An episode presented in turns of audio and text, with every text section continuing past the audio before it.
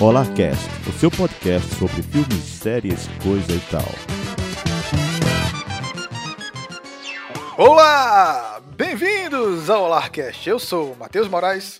Eu sou Cat Santos. E eu sou Dani Souza. Dani, nossa convidada maravilhosa. Pois Bem-vinda. é. Ai, obrigada. Doni voltou pra falar de WandaVision ou WandaVision. Eu tô sempre voltando, né? É, sempre. Yourself.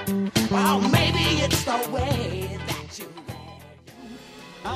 Wanda e Visão. Somos um lindo casal. Hum. Essa é a nossa casa agora. Temos que nos encaixar. Isso vai ser hilário! De onde vocês dois vieram? Há quanto tempo estão casados? E por que vocês não têm filhos ainda? A nossa história. O que minha esposa quer dizer é que viemos. do- Vieram de onde? Se casaram quando? Falando em voltar, como o Dani falou aí, estou sempre voltando. O Olarcast voltou depois de três semanas. E Estão sempre voltando porque vamos falar de WandaVision. Mas antes disso, galera, tem um recado aqui especial dos nossos amigos do Crônicas Fantásticas, que estão lançando uma plataforma lá de financiamento coletivo da sua editora. Então fica aí o recado de Neto. Olá para todos os ouvintes do Olarcast. Eu sou o Zé Neto da editora Crônicas Fantásticas e estou aqui atrapalhando o seu podcast, mas é por um bom motivo. Ouve só, o Crônicas Fantásticas era um grupo literário que está se tornando uma editora com foco na literatura fantástica brasileira. Nosso intuito é divulgar, produzir e incentivar a literatura nacional, dando apoio aos autores independentes que lutam todos os dias para publicarem os seus livros. Pensando nisso, criamos a Confraria das Crônicas Fantásticas, que é um clube de assinatura no Catarse, onde você recebe todos os meses em seu e-mail contos literários de vários gêneros, produzidos por autores nacionais independentes, além de participar de sorteios de livros, interagir com uma comunidade literária super engajada no Discord e muito mais. Acesse agora catarse.me barra confraria e ajude a literatura fantástica nacional tornando-se um confrade. Te espero lá! Zé Neto, maravilhoso. Vocês podem Vão apoiar, galera. apoiar, vão apoiar, procurem, vale muito a pena. Vamos apoiar nosso amiguinho aí, que o projeto é massa. E a gente sabe que Crônicas Fantásticas, o, o Neto tem um cuidado muito grande com, com o visual, com a curadoria, o que ele faz é muito bem feito. Então vamos lá apoiar o projeto do, do Neto, dos nossos amigos do Crônicas Fantásticas, que tá muito massa. Vai estar o link aí na descrição. Enfim, galera, agora vamos falar de WandaVision, WandaVision. Eu quero discutir com vocês o que é o, qual é o certo, é WandaVision ou WandaVision? Mas antes disso, se apresentem aí. Nossa, nossa convidada, Cat já é da casa, né? Cat tem É. participado aí dos, dos últimos podcasts. É. É, eu acho que não tem nem graça eu me apresentar, mas vamos lá, porque sempre pode ter aquela pessoa que tá começando a ouvir por aqui, né, que tá chegando agora, conhecendo agora. Então, eu sou a Dani, né, Dani Souza, a doutora Dani Souza, como eles cos- costumam me referenciar aí. Já, Hum. é, Dando a carteirada já de início, né, é, Cat? justamente. É, pô, tem que ser assim. Eu não falo, ba- eu sou bacharelado. É, pois é, quem é o bacharel perto do doutor? Assim, desculpa, não, não menosprezando ninguém, mas é Brasil, né? Estamos todos, todos na crise aí, precisando de um, de um job. Então, aí, vocês quiserem me contratar, eu sou doutora, gente. Mas enfim, Contratem, a gente recomenda. voltando aqui para a apresentação, eu já fiz parte da casa, como o Matheus falou, então tem aí muitos podcasts aí com a minha participação. E agora eu tô com o meu projeto, é, que é o Amazona Nerd, né? Então aí tô em todas as redes sociais como Amazona Nerd, tem um podcast também, que tá em todas as plataformas, tá no Spotify, no Deezer, na Google, na Apple, onde você quiser escutar, tá lá o meu podcast. Inclusive, Matheus participou lá do episódio de estreia comigo. A gente falou sobre as séries, né? E do ano passado e as expectativas para as séries desse ano. E também estou na Twitch, fazendo lives de gameplay de jogos retrôs. Então, qualquer lugar que você procurar, é só procurar Amazona Nerd e você encontra. Pois é, o projeto aí da nossa querida Amazona Nerd, link na descrição. Vamos falar aqui de WandaVision. WandaVision. Eu fico assim, o certo é WandaVision ou WandaVision? O que é que vocês falam? Eu falo Depende Wanda. da região do planeta. É. Quero uma mulher com W. Uma mulher assim como Vânia. Mas eu, eu acho que aqui a gente é acostumado a falar Wanda, né? Wanda. É. Mas como é com W, é, Wanda, é a Wanda é com W, aí lá fora tem som de Wa, né? Aí fica Wanda. E o pessoal de Sokovia, né? Meio negócio meio que leste europeu, é uma coisa assim, né? Deve ser o WandaVision mesmo certo. É o WandaVision. Igual os alemães falam Jonas, não falam Jonas. Não, pô, mas aí a gente não mora lá. Aqui é WandaVision e é isso. Tem É isso aí. É, mas, pô, mas vocês assistiram, chegaram a assistir dublado pra ver se, como é que eles chamam? Não, pô, mas aí é irrelevante pô, a dublagem. É. É, a É. dublagem em português vai falar WandaVision, não conta. É, é porque ele fala Wanda, ele sempre fala Wanda, então... Mas assim, me soa muito estranho, porque na minha cabeça ela sempre vai ser Wanda. É, é. Eu falo Wanda, Wanda. E eu, eu assisti a série toda dublada. Foi? Sem bronca. Eu acho, foi, eu acho que eu assisti um. Acho que eu assisti um ou dois episódios legendados. Porque assim, eu estou ficando velho, gente. Aí tem momentos assim que eu vou assistir legendado, mas tem momentos que eu quero relaxar. E não quero é, ocupar a minha mente com nada. Então eu boto tudo dubladão mesmo. e vai, tá ligado? Ele, tá, ele pescou essa resposta já pra dizer isso já hoje, porque eu já questionei ele hoje sobre isso. Mas a dublagem tá muito boa, Dani. É, inclusive adaptações da- da- das musiquinhas, das vinhetinhas que tem em WandaVision estão muito bem feitas, a adaptação que eles fizeram. É porque aqui, esse aqui é um bloco sem spoilers, galera. Então, esse é um bloquinho rapidinho que a gente vai contar a sinopse e tal, vai contar nossas visões. Olha, o trocadilho. Visões sobre essa, essa temporada de WandaVision. Mas já adianta, assim, que a adaptação da dublagem vale muito a pena, assim. É, enfim, Pra começar, como a gente sempre começa aqui, com as notinhas e a sinopse, né? Do que se trata WandaVision? Eu fui pro site de ma- maior conhecimento da face da Terra. Qual é o site, Cat Santos? Wikipedia. Wikipedia aqui. Wikipedia nunca deu nada pra gente, mas a gente sempre busca aqui as informações O verdadeiras. Wikipedia não dá nem pra ela mesma quanto vai pros outros. A Wikipédia sempre tá pedindo ajuda, né? Colabore com a Né? Wikipédia e tal. Sempre tá lá. Então colabore com a Wikipédia. E por isso que eu estou fazendo essa propaganda. E vamos lá. O de que se trata WandaVision, ou WandaVision? Situada três semanas após os eventos de Vingadores Ultimato 2019, Wanda Maximoff e Visão estão vivendo uma vida suburbana na cidade de Westview, New Jersey, tentando esconder as suas verdadeiras naturezas. À medida que começam a entrar nas novas décadas, o casal suspeita que as coisas não são o que parecem. Enfim, essa, essa sinopsezinha aqui rapidinha do que se trata. E para completar nossas notinhas aqui, fui lá no IMDB, está 8.2 de 10. E no Rotten Tomatoes, 91% dos críticos aprovam e 81% do público aprova. Então assim, para começar, e aí, Cat Santos e Dani Souza, como é que vocês viram WandaVision? O que, é que vocês acharam sem spoilers inicialmente? Eu assisti juntamente com a minha irmã, então foi uma perspectiva bem interessante, porque ela não assistiu todos os filmes da Marvel. Não que você precise assistir, mas aí tem algumas coisas que meio que passam despercebida pra ela. Ela não sabia algumas coisas que estavam acontecendo que, tipo, ela ficava perguntando, eu falo assim, eu não posso explicar, você vai entender. Aí ela, não, não sei o que, você não pode explicar, você vai entender. Porque eu acho que, tipo, pra quem não, tipo, não consome totalmente esse universo, é uma perspectiva muito legal de você estar sempre se surpreendendo, não estar esperando por aquilo pra acontecer, entendeu? Por exemplo, não vou dar spoiler, não vou ser específica sobre, mas, por exemplo, a relação de uma personagem que aparece no final. Eu não sabia porque eu não pesquisei nada sobre a série, então pra mim foi uma surpresa, apesar de ter tipo, muita gente que já sabia. Eu vi muita gente falando no Twitter, ah, mas eu já sabia, ah, mas eu sabia. E aí eu acho que, tipo, você como telespectador, se você pesquisar muito sobre uma série ou alguma coisa e você for assistir, e aí você pesquisar tanto a ponto de você saber tudo, você não consegue imergir totalmente na proposta, talvez, da série ou do filme, no meu, ponto de vista. Justamente isso, Cat. Acho que essa série, como a gente tá em tempos de pandemias, vamos, vamos ser sinceros, a gente tá em tempo de pandemias, então parece que qualquer novidade que aparece de produção assim, cultura pop, super-heróis, isso aqui, a gente sempre tá colocando o, o hype lá em cima. Então tá com expectativa lá em cima. Então, altas teorias. E WandaVision, como tá nessa proposta da, da Disney de colocar um episódio por semana, então a gente ficava naquela, naquela expectativa. Pô, e é episódios Uhum. curtinhos, né? Tipo, parece, parecia que o- os, como é os créditos finais ali, pós-créditos, era maior, era maior do que o episódio em si. Tipo, o episódio tinha meia hora e tinha, sei lá, 10 minutos de episódio. E a metade era de, de, de créditos ali, de, de, de vinhetinha. Então a gente ficava muito nessa expectativa, muito hype. Porque, querendo ou não, é uma série de, de origem da, da Wanda, né? É uma Uhum. série de origem da Feiticeira Escarlate. E aí, Dani? Primeiramente, eu queria falar que sim, eu estava no hype.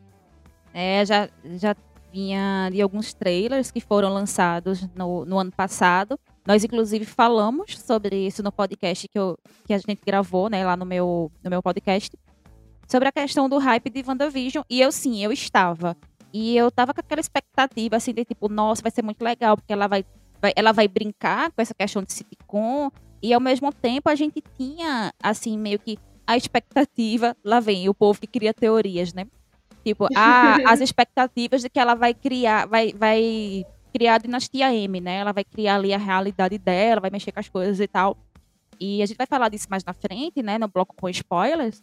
Mas é, eu vi, né? Sim, a gente vem dessa carência de entretenimento aí com a questão da pandemia e muitas coisas altamente hypadas. Mas quando eu assisti, eu acho que eu tive uma experiência legal. Eu achei uma série ok. Assim, eu gostei da série, eu gostei bastante. Mas, ao mesmo tempo, eu acho que talvez a expectativa tenha atrapalhado um pouco nisso, né? Porque eu acho que eu esperava muito mais, né? Ao mesmo tempo que a gente sabe que uma produção da Marvel, ela geralmente ela não pode ter- ser menos que uma, uma nota 7, né? A gente já vem com esse padrão, assim. Eu não espero nada menos que uma série média 7, um filme média 7. Eu acho que ela começa assim, meio que uma série 7, ela se mantém nesse padrão e no final ela dá meio ela cresce, né? Então, eu achei legal a forma como foi colocado, assim, de botar um episódio por semana. A gente comentou sobre isso também em- no meu episódio, porque é uma coisa que já vem resgatando do meio que um costume do passado, né? Porque quando vem a Netflix e, e com esse hábito de colocar as pessoas para maratonar, lançar tudo de uma vez e tal, a gente perde essa, esse gosto da expectativa de esperar, de acompanhar, de pensar, de maturar, de criar mais expectativas e teorias.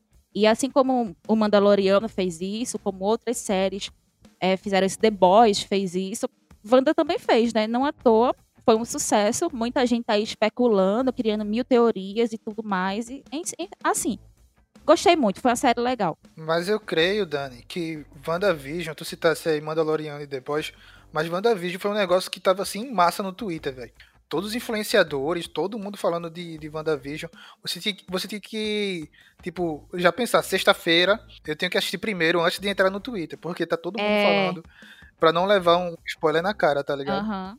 É, é um formato de série diferente para os padrões de Marvel, né? Porque é, é a primeira série produzida, enfim, pelo universo cinematográfico da Marvel. Porque antes as séries da Marvel estavam ali numa divisão meio estranha de. Não era Marvel Studios, né? Era uma divisão meio estranha ali de TV, até o pessoal fala. Aí você. Aí surge é, Agents of Shield. Tem até o próprio Inumanos aí que Não, morreu, ninguém. mas teve a fala. Agent of Carter também, né? Agente Carter. Também a gente Carter também é, é E, da muita, e por incrível que pareça, muita gente esquece da série da Agente Carter, porque a gente, a gente fala muito assim que as séries da Marvel, elas deveriam complementar o universo cinematográfico, só que a gente tem a série da Agente Carter que deveria, de fato, fazer isso, porque ela é uma personagem que veio do filme. Mas é paralelo. Mas é, é uma história assim que nada a ver. Se você não assistir a gente Carter, não vai fazer a menor diferença no universo diferença. cinematográfico. Assim como Agents of Shield também. O Coulson, que é um personagem que veio aí dos filmes do Vingadores e de outros filmes anteriores, que tem aí toda o plot da Shield. É uma série muito boa, mas infelizmente, assim, ela tem uma conexão com o universo dos filmes, assim, porque o que acontece nos filmes afeta a série. Mas o que acontece na série não reflete nos filmes. Aí também tem a mesma coisa com as séries da, da Netflix, né? Ali dos defensores e afins. Mas eu tava sentindo falta, de fato, de uma série que fosse, que fosse do universo Marvel, que se passasse dentro do universo Marvel, e isso fosse refletido em todo o universo cinematográfico. E eu acho que Wanda, de fato, é a primeira que traz isso. Convenhamos que as mulheres da Marvel não são tão desenvolvidas, né? Até agora, né? A gente tá vendo o desenvolvimento da, da Wanda agora, né? Na série, né? Porque ela participou dos filmes de Vingadores e tinha uma coisinha ou outra, a gente ficava naquela expectativa. Pô, velho, mas ela é a feiticeira escarlate, ela é extremamente poderosa. E aí, agora que tem- vemos esse desenvolvimento massa na série, e eu fico até com pena da própria Scarlett Johansson, né? Porque o filme dela já foi adiado umas 300 vezes da, da Viúva Negra, e, e quando estrear, vão substituir ela lá por outra, a outra atriz lá, a outra menininha. Tipo, ela saiu na hora, assim, eu acho que ela saiu numa hora que não era indicada, seria uma série legal pra ela, né? Mas assim, qual- é, vocês acham que preci- precisa assistir todos os filmes da Marvel? Ou tem que ter um background, pelo menos, dos Vingadores? Eu, eu tive a sensação, pelo menos, assistir os, sei lá, os dois últimos Vingadores, ou até o, o Vingadores Era de Ultron, que é bem ruim, mas É. É, eu é, conta os- ali a história dela. Eu acho que os principais. Até porque, assim, a própria Marvel, ela lançou um- uma imagem que tinha assim, aí quais filmes você precisa assistir para você pegar as referências. E eu acho que sim, o Era de Ultron. É porque assim, a gente sabe que o, o Era de Ultron, ele não é o melhor filme dos Vingadores, mas a, ele acaba tendo uma certa importância no decorrer de vários eventos, como é, a Guerra Civil. Existe porque aconteceu ali a questão do Sokovia. Aí vem a Feiticeira Escarlate, ela veio da Era de Ultron. O Visão também veio da Era de Ultron. Então, assim, é, o Era de Ultron acaba se tornando um filme é, importante dentro dessa cronologia. E aí, a própria Marvel, ela colocou nessa lista que eu falei, é, tá até na página da Marvel, eu vi no Twitter, mas tá em algum Instagram, em alguma coisa assim da Marvel, da Disney, não sei. E diz assim, é, sobre todos os personagens, onde cada personagem aparece. Aí mostra assim, tipo, aquele Jean, tal, ele veio do Homem-Formiga. A Mônica Sim. veio da Capitã Marvel. A, Je- a- aquela menina, eu esqueci o nome dela, mas a que veio lá do filme do Thor. Thor.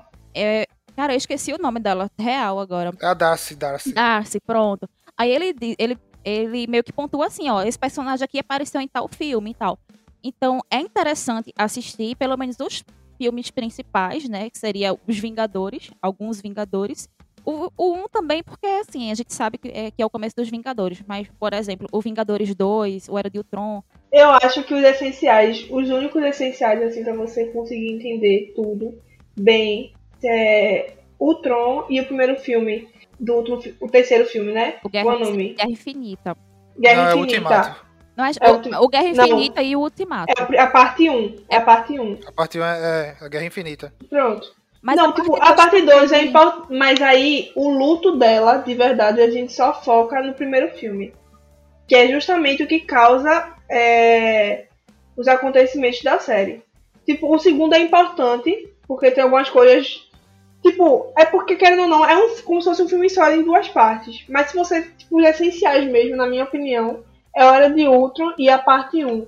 Eu acho assim que quando a gente assiste todos os filmes dos Vingadores, e nisso eu incluo o, o Soldado o Guerra Civil, do Capitão América Guerra Civil, porque, querendo ou não, é um filme dos Vingadores com outro nome.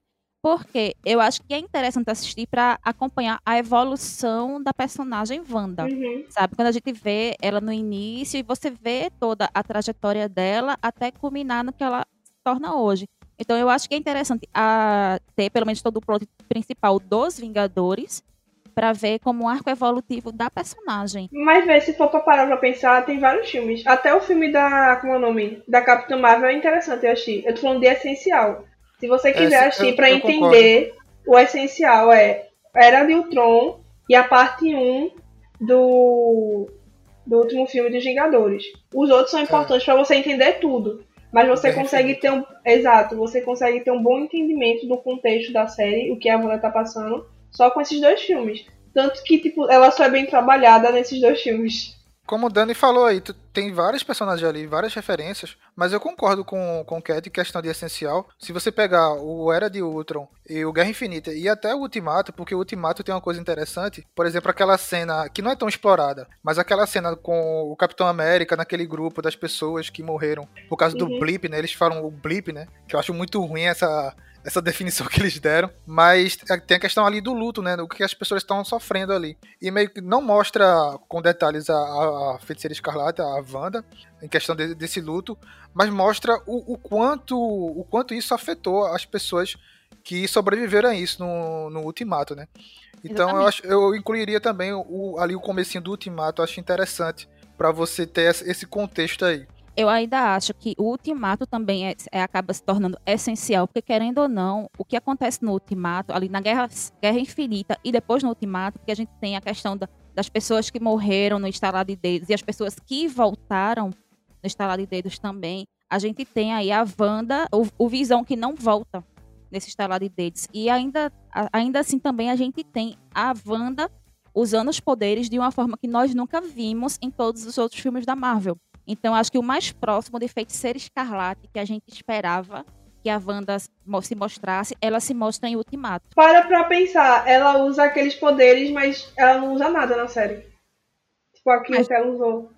Mas na série já é outra coisa, Cat. É Mas contexto. exatamente. Então, mas é isso que eu tô dizendo. Tipo, e se for pra parar pra pensar, se fosse só essa questão da evolução, não faz sentido. Porque, tipo, na série parece que ela voltou, tipo, toda a evolução que ela tinha, ela perdeu. Tanto que ela fala que ela não consegue controlar bem os poderes, mas que ela pretende aprender. Eu acho que a gente tá aqui né, puxando a perninha pra spoilers, né? É. Já falou bastante aqui. Vamos lá para spoilers, que a gente vai desenvolver aqui tudo pra falar. Então, mas galera, se você ficou até aqui, como diz o Senhor Aranha, então, spoilers do seu rabo. E tenho dito. Vamos nessa.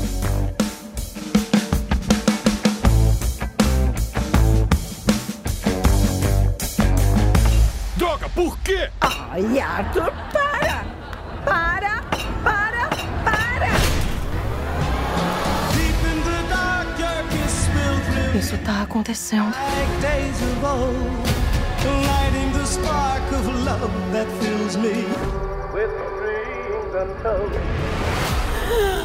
Eu tô morta? Não. Por que você acharia isso? Porque você tá.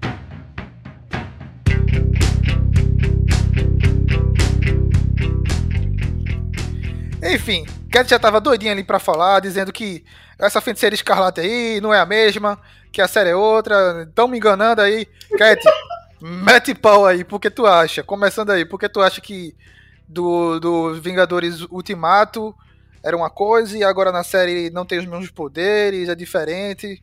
Dá-lhe a tua ideia. Eu penso assim, como o Dani falou, é muito importante você assistir todos esses filmes, porque você acompanha toda essa evolução dos poderes da Wanda.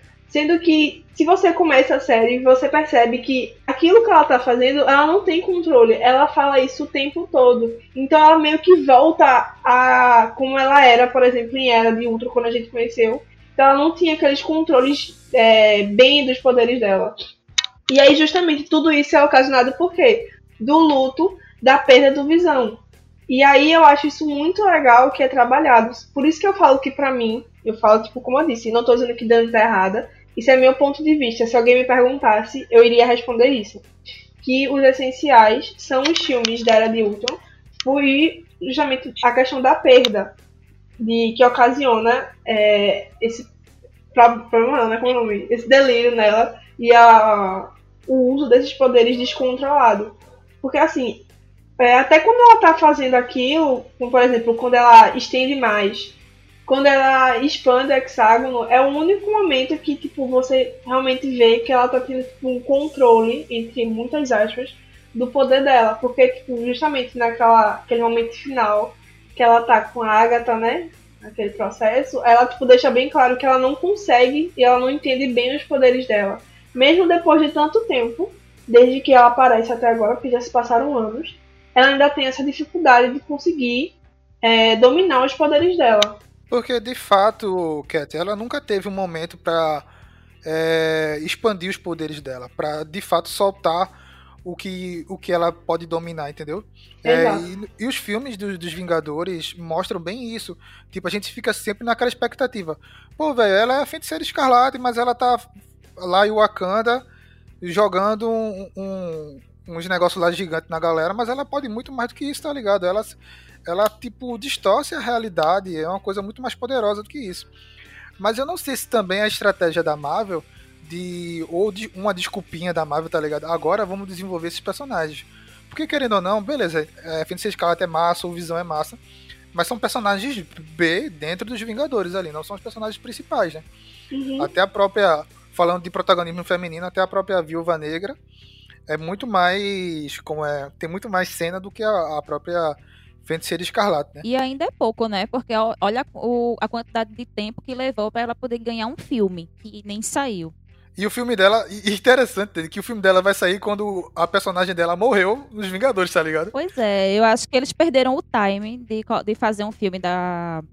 Porra, esqueci o nome dela, da Viúva Negra. Da Viúva Negra. eu ia dizer feiticeira.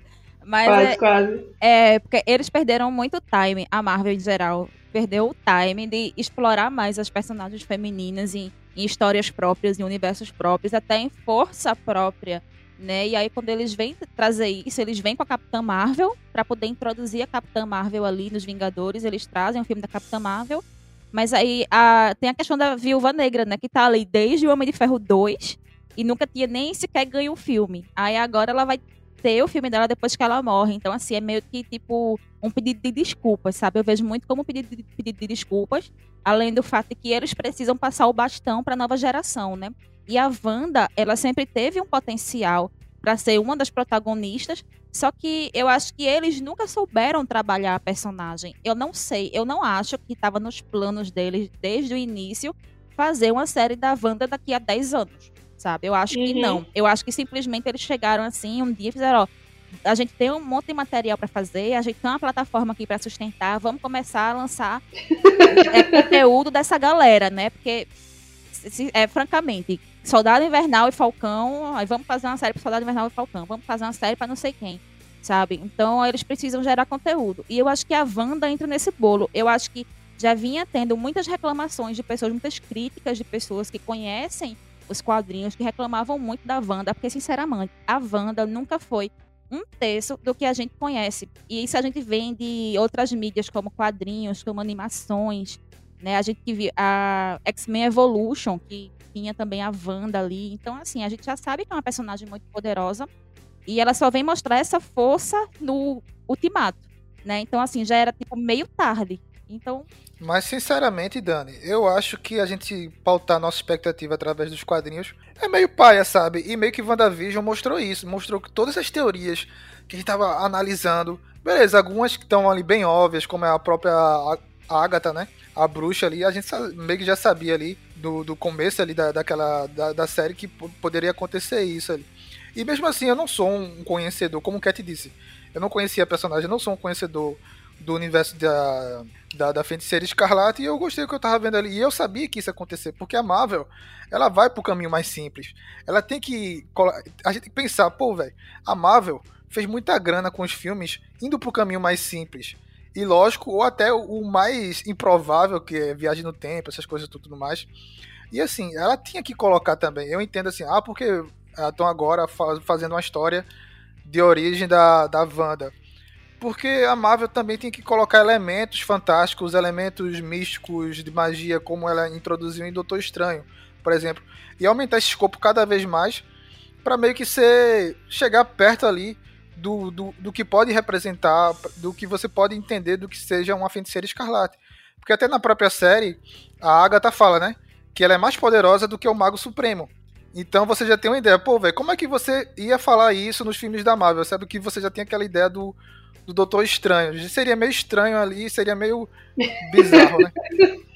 Tô fazendo esses trocadilhos, mas é, é. é involuntário. É involuntário. Vocês estão tentando é, entendendo assim o que eu tô tentando dizer dessa questão.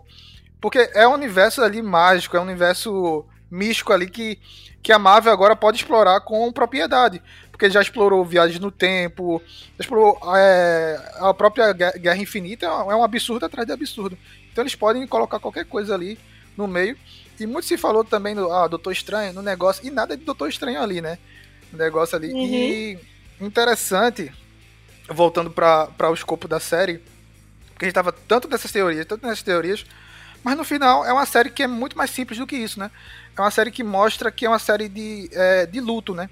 Eu até tava pesquisando aqui e tem a questão das cinco fases, cinco fases da, do luto.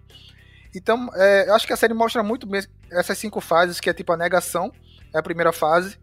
Depois vem a raiva. Depois a barganha. A barganha ali é uma fase de transição que você meio que está começando a aceitar mas logo depois vem a depressão, que você baixa, e no final vem a aceitação, eu acho que a série ela tem todas essas fases. Você vai vendo ali que começa num, numa coisa bem otimista, né? Como ela tá fugindo daqui, daquela realidade que são aquelas séries dos anos 50, né? Que é aquela coisa bem otimista, aquela coisa bem divertida, tal, todo mundo é meio que feliz, aquele padrão de família americana, tal, tudo mais, durante os primeiros episódios ali.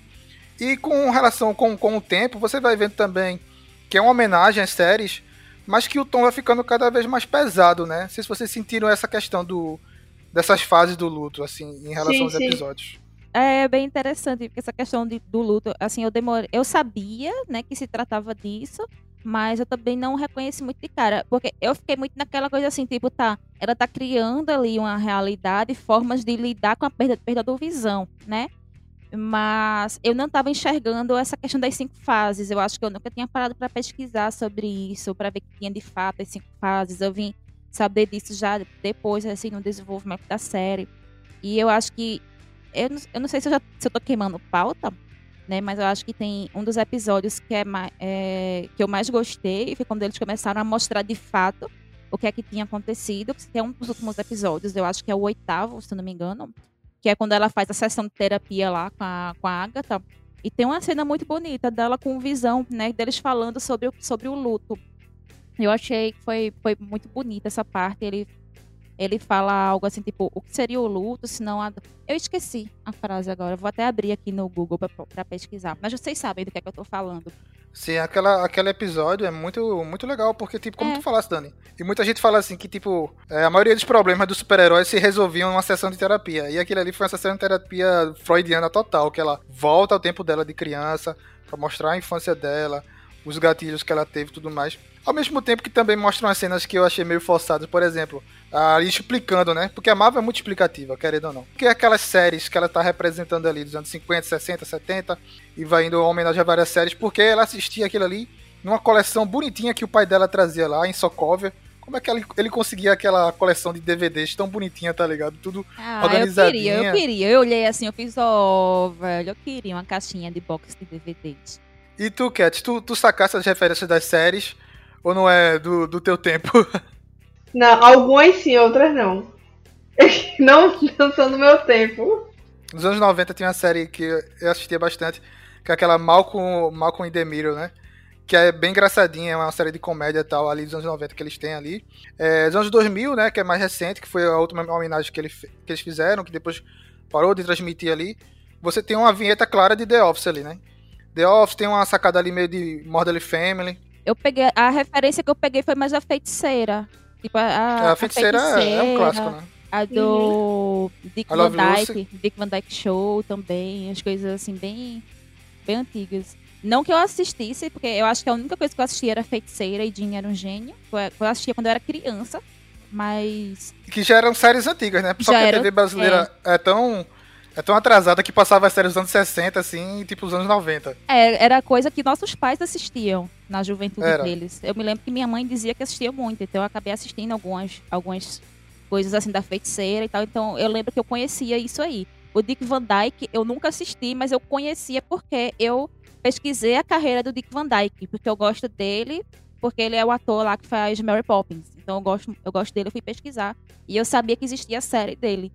Mas aí as outras que vêm, assim, tipo, eu reconhecia muito a estética dos anos 70, dos anos 80 e tal. Mas as séries que foram referenciadas, assim, exatamente, a maioria delas, assim, eu de fato não conheci. De fato, você estranha no começo ali. Porque a, a, a Disney lançou dois primeiros episódios, né? Estavam falando assim que iam lançar, que só não lançaram nesse esquema, não lançaram de uma vez só, porque o último episódio ia ficar atrasado. Eles estavam ainda editando. Então por isso que eles lançaram. Eles iam lançar três episódios de uma vez só. Mas se eles lançassem três episódios de uma vez só, não ia dar tempo de soltar o último episódio. Aí eles lançaram dois episódios e foram soltando um por semana.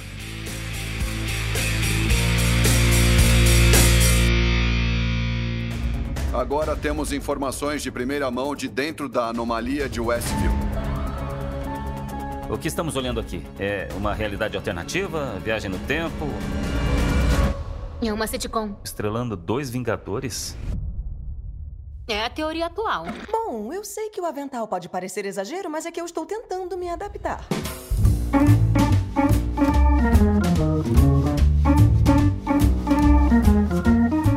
Vamos falar sobre é, os personagens secundários ali que estavam. Que eu achei que tem, um, tem uma fraqueza ali. Eles quiseram aumentar o escopo. Claro, no final de tudo a gente vê que a série é simples e é sobre a Wanda, é sobre a Feiticeira Escarlate. Mas ali eles tentaram colocar aqueles personagens pra gente ficar sonhando, pra gente colocar aquelas teorias. A, a Mônica, né? A Mônica Rambeau lá. Já puxa um link pra Capitã Marvel. O Japinha lá, esqueci o nome dele. E agora estou fazendo estereótipos, chama dele de Japinha. Jimmy. É, ele. Logo, não sei se vocês perceberam, mas eles esqueceram isso no meio da série, porque ele, ele parou lá naquela cidade de Westview, que ele tava procurando um, um cara que era protegido da, do FBI, uma coisa assim. E meio que depois Sim. Ele se envolveu num, na trama ali e foda-se o cara da, que tava protegido ali, protegendo testemunha da, do FBI, tá ligado? Do Westview. Caramba, eu queria dizer que a primeira coisa que eu acho legal é que, tipo, majoritariamente, né, os personagens secundários que aparecem são personagens que já apareceram antes em algum momento no universo da Marvel. Tipo, teve alguns que eu consegui perceber logo, mas a Daphne foi a primeira que eu consegui ficar com facilidade assim, tipo, ela apareceu em Thor. Mas, por exemplo, o Jim, eu não sabia, eu tipo, o fiquei Japa. questionando se ele apareceu, mas eu não sabia. Eu só descobri porque eu fui pesquisar, porque eu fiquei com essa pulga atrás da orelha. Mas eu não sabia, tipo, ele é um personagem aparece pouco no filme do Homem-Formiga.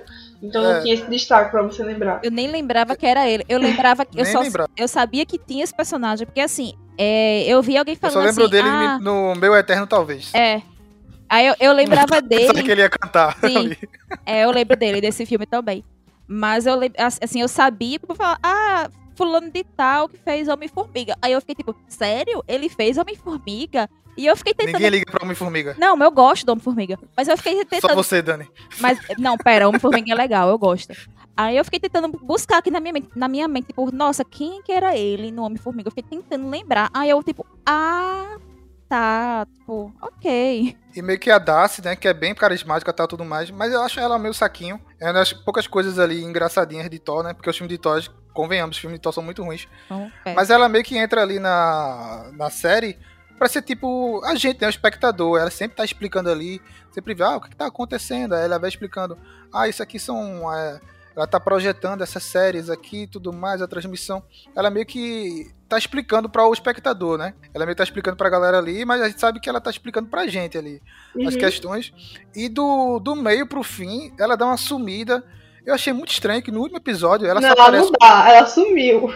Ela sumiu. Mas no último episódio ela aparece do nada tipo, atropelando o cara lá e, e tchau. E depois, no final, eles falam assim, ah, e a Darcy? Ah, ela não gosta das despedidas e foi embora. Tipo, tá ligado? É muito... Eu achei muito paia essa questão dela ali no meio do... O que vamos fazer com ela? Vamos botar ela no meio da série aí só pra explicar as coisas aí. Mas, assim, dos personagens secundários ali, fora o Visão, o Visão ali dos protagonistas, mas os personagens secundários que chamam a atenção é a própria Mônica, né? A Mônica Rambeau, que tem todo todo aquele background de Capitã Marvel. Mas ela é a filha, né? É, ela é a filha, mas ela acorda ali no meio. Tem a cena que é bem assim. Que eu não achava. Eu acho que a palavra para essa série, em comparação da Marvel, é corajosa. A série é uma, uma série corajosa pra Marvel. Pra mostrar o luto, pra mostrar aquela cena do hospital, ela acordando, e tá aquele caos que as pessoas estão voltando, né? Do nada, e tudo mudou, a mãe dela morreu, e ela fica com aquele ressentimento, né? da Capitã Marvel que sumiu, que prometeu, prometeu a ela que ia voltar tudo mais. E uhum. meio que ela entra no meio do negócio ali e ela fica super poderosa também, tá ligado? Quando ela entra no meio do negócio, ela ganha superpoderes. Eu esperava mais.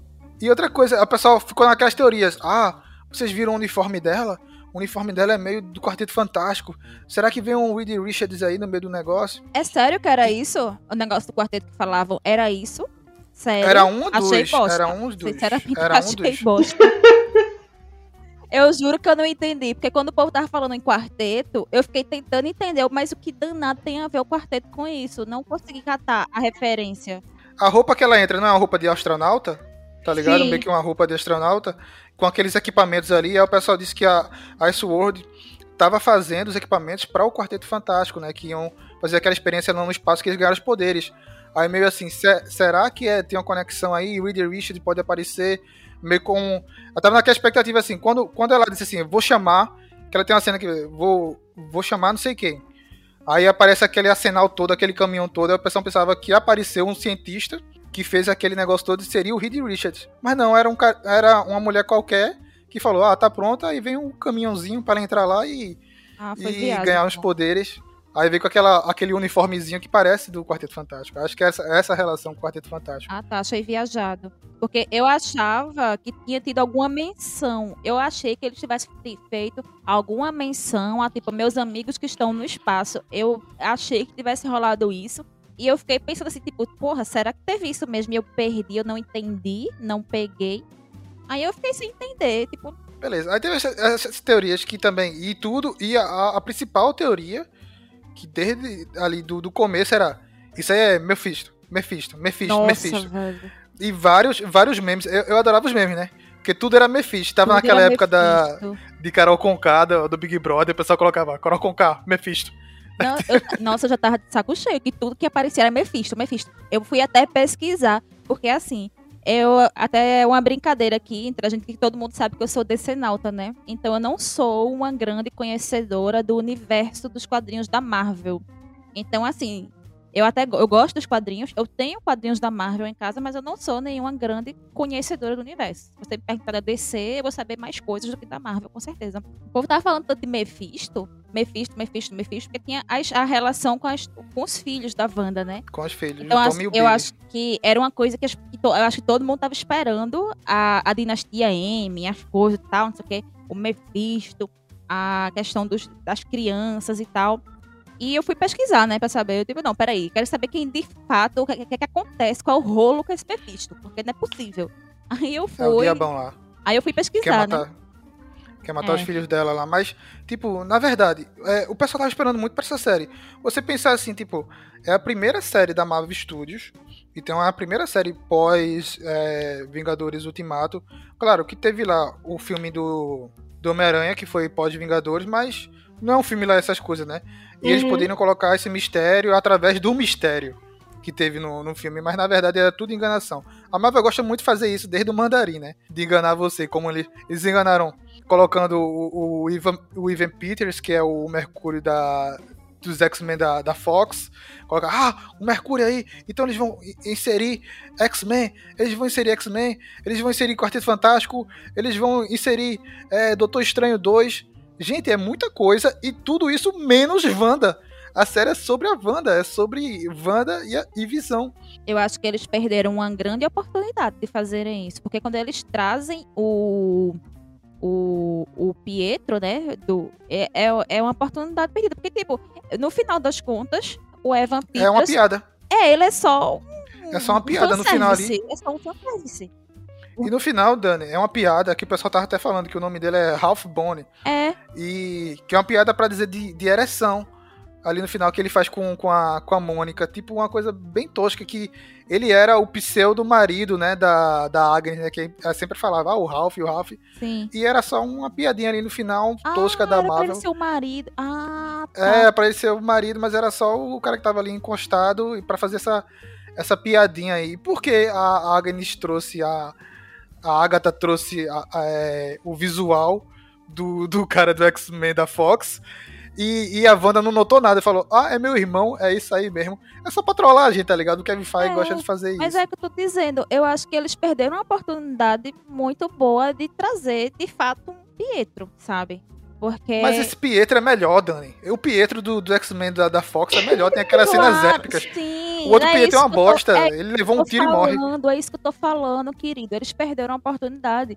Porque ele trouxe o, o, o cara que era o Pietro de um outro universo. Então, é, eles po- poderiam muito bem ter aproveitado essa oportunidade e dizer, não, de fato, é um Pietro de, uma, de um outro universo, sabe? Ele pode não ser o mesmo Pietro, irmão dela, mas poderia ser um outro Pietro.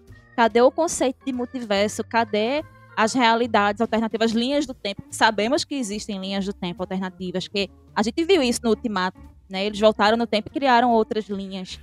Então, mas seria muito. Não seria, não seria Marvel se eles Não, fizessem isso logo na mas- primeira série, tá ligado? Pra apresentar do Marvel Studios, primeira série, eles viajarem tanto, tá ligado? Seria mais pé no chão Não, eles mesmo. não eu acreditava precisavam, eles não precisavam trazer os X-Men, de fato, mas tipo, porra, dá esse acalanta ali pra Wanda, sabe? Ela perdeu o irmão, ela perdeu o marido, vai per... no final, no final de tudo, ela tem que abrir mão do Visão e dos filhos. Mas pelo menos trazia um, um, um Pietro de um outro universo, sabe? Eu acho que isso, de fato, foi uma perda de oportunidade.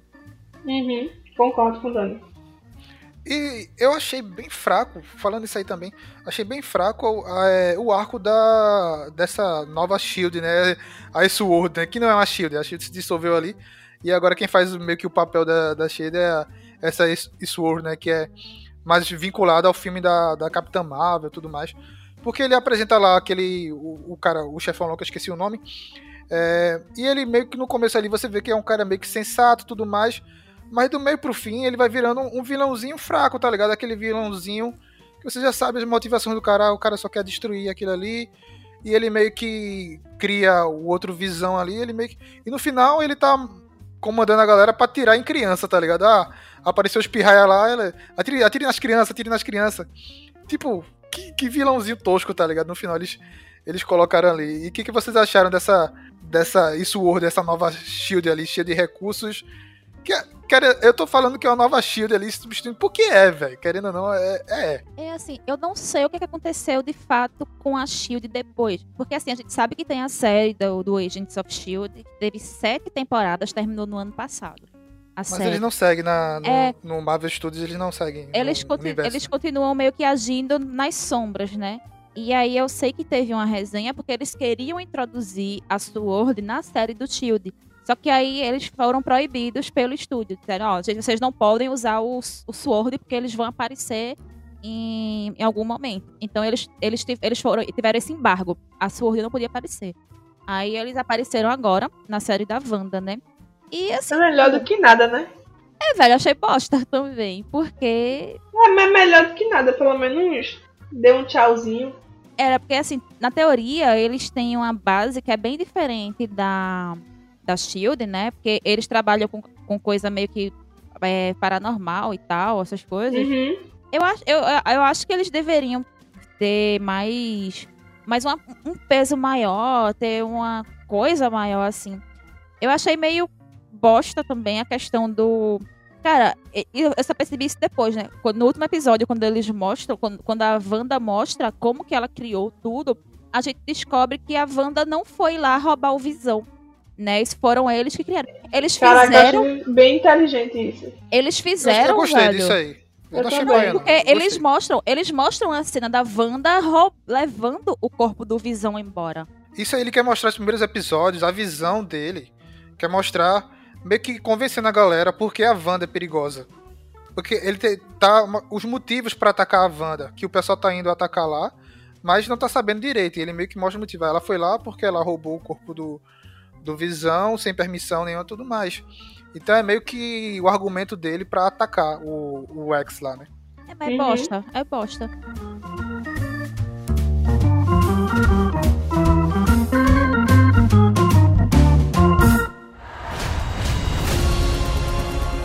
Querida. Oi, galera. Oi, meninos. A vida anda muito rápido no subúrbio.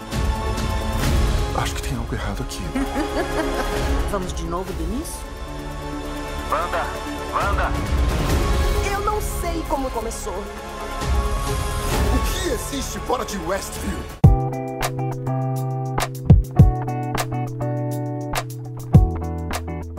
Pode falar agora indo da Sword pra o protagonista da série, um dos protagonistas que é o Visão, né? E aí, cara, eu gostei demais da. O Visão parece muito mais humano do que a, a própria. Wanda. A própria, a própria Wanda, né? A Wanda tem aqueles momentos que ela tá meio que em choque e tal, tudo mais. E ele meio que. Cara, o Paul Bettany é muito bom, é muito bom ele. Ele meio que deu uma trollada no começo da. Antes de, de, de estrear WandaVision, a série. Ele falou, aí que aumentou isso a expectativa e o hype lá em cima, que o Paul Bettany disse assim, que ele ia interagir com um ator que ele nunca interagiu, que nunca esteve na Marvel e tudo mais, que ia aparecer nessa série.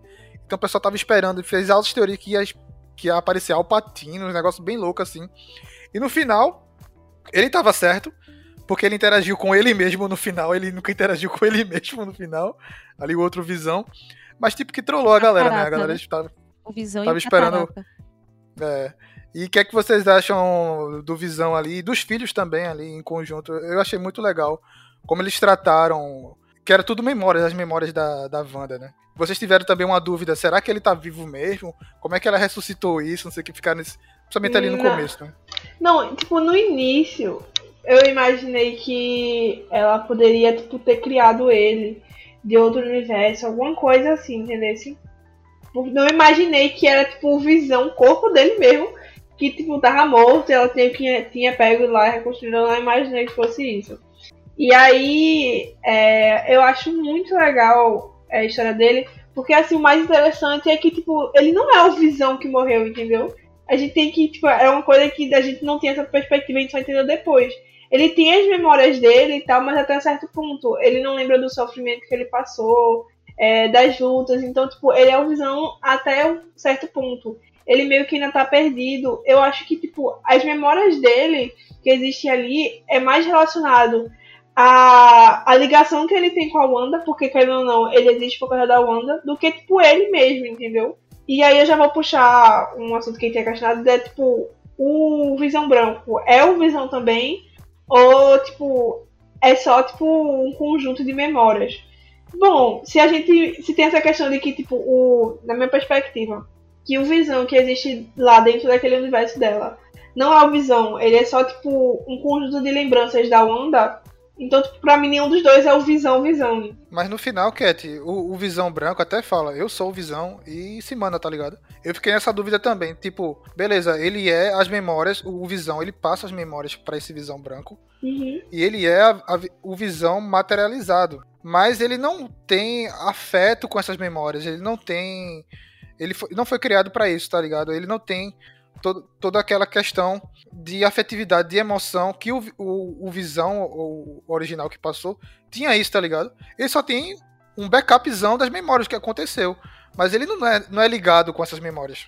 Mas é, é isso que tu não tá entendendo. Pra mim, o Visão que aparece na série não é o Visão, entendeu? Ele é um corpo com as memórias da Wanda. Porque ele não entende o que tá acontecendo. Ele só tem as memórias que a Wanda tem dele, entendeu? Tanto que ele sempre tá se questionando. É, justamente isso. Em certos momentos ele chega a questionar, ele sai do, do X ali, quer voltar a avisar. Eu acho que ele tem ali o, o, o, visão, porque ele fala, Cat, que ele começou como uma inteligência artificial, Uhum. depois ele foi transportado para um corpo e agora eles só são memórias. Então, aquela ali, a- o importante do visão é a mente dele. Ele tem a- a- não tem mais a, a joia. É a joia da mente, né? Que ele usa. Ele não Uhum. tem mais a joia da mente, mas o importante são as memórias dele. É aquilo ali, é o, o corpo. O, o visão que está sendo evoluído, ele começou com uma inteligência artificial, ele não tinha nem corpo. Então, eu creio que ali seja o visão mesmo interagindo e evoluindo. Por meio das memórias dela. Mas ele, então, justamente, ele depende dela, pô. Ele foi criado por meio dela, então não é o Visão. Ali é um Visão que ela criou, entendeu? É isso que tu, a gente acha que é o Visão, mas ele não pode ser o Visão, porque o Visão tá morto. Mas eu acho, assim, que a própria série meio que brinca com isso ali, quando ele fala da teoria lá, que até esqueci qual é a teoria, e no final das muitas. contas. Não, mas quando eu- os dois Teoria visão, quando eles estão conversando entre si, né? Aham. Aí ele, o, o Visão. É a teoria de um navio lá, Ah, esqueci. isso, esqueci. a do navio. Que no final Que é bem das bonito, assim. Isso. Que no final das contas, os dois são o Visão. Só que um é o Visão só com os dados e o outro é Visão com o sentimento. Eu acho que o que falta talvez é os dois se fundirem e se tornarem um só. Mas os dois são Visão. É o navio de Teseu. Isso, navio do Teseu. Eu achei muito massa essa teoria, eu gostei muito. E é- eu, acho, eu acho legal que essa é uma teoria que ele traz pra prática, né? Pra explicar. Né? E eu fiquei meio assim no final com que, o, o que foi que aconteceu com o Visão Branco, né? Que no final ele some, vai embora e ninguém sabe o que aconteceu com ele. Então será que ele. Ei, eu posso comentar um negócio engraçado com vocês? Vala. Não tem o finalzinho em que ela sai voando, tipo a Wanda sai voando, que é o final, ela sai da cidade, né? Lá atrás, não sei se vocês perceberam, tem uma igreja bem branca que se destaca. E aí, a minha, quando acabou, minha irmã, meu Deus, o Visão tá olhando ela. Aí eu falei, o Visão tá olhando ela? Ele vira tá igreja também. E aí eu voltei, tá ligado? Ela, ai meu Deus, é uma igreja, eu achei que era ele observando ela de Aí É o- meu Deus. O visão Teorias. albino. É. É, Aí fica essa teoria, pode ser qualquer coisa, pode ser qualquer coisa, a realidade distorcida. Eu tava esperando, eu tava esperando o Matheus vir falar que ele era albino, não sei porquê. Mas eu, eu gostei, eu gostei desse visão. E eu tava esperando. Eu, eu não esperava que ele, tipo, quando pegasse as memórias lá, que o Visão transferisse, ele, tipo, valeu, falou e tchau. Não. Eu esperava que ele ainda aparecesse no final ali, no meio da, da briga, e dissesse: Eu sou o Visão, não sei o que, estou com você, não sei o que. Mas eu achei interessante porque deixa um negócio que pode ser que ele apareça em Doutor Estranho 2. Uhum. Agora. E possivelmente ele vai aparecer, que já tá confirmado. Até a própria atriz que faz a Elizabeth Olsen tá, confirmou recentemente que, ele, que ela tá gravando Doutor Estranho 2. Então, eu achei que tem, uma, tem uma ponta ali solta, mas aí a gente já fala no final das teorias, o que a gente pode esperar. Puxando nisso, vamos lá pra área mística ali da magia. Vocês gostaram da, da revelação da Agatha? O que vocês acharam da questão ali das bruxas de Salem, da Marvel, que eles colocaram ali? Eu achei muito massa a revelação. Eu já esperava por aquilo. A pessoa, ela chegou tipo com aquelas botas, né? Aquela, aquele jeito de bruxa total, né? Uhum. E revelando aquela musi musiquinha. Aquele, ah, eu achei muito legal aquela cena, pô. Adorei achei a muito musiquinha. legal. Muito legal, ficou muito legal. Como, como o nerd é chato, né?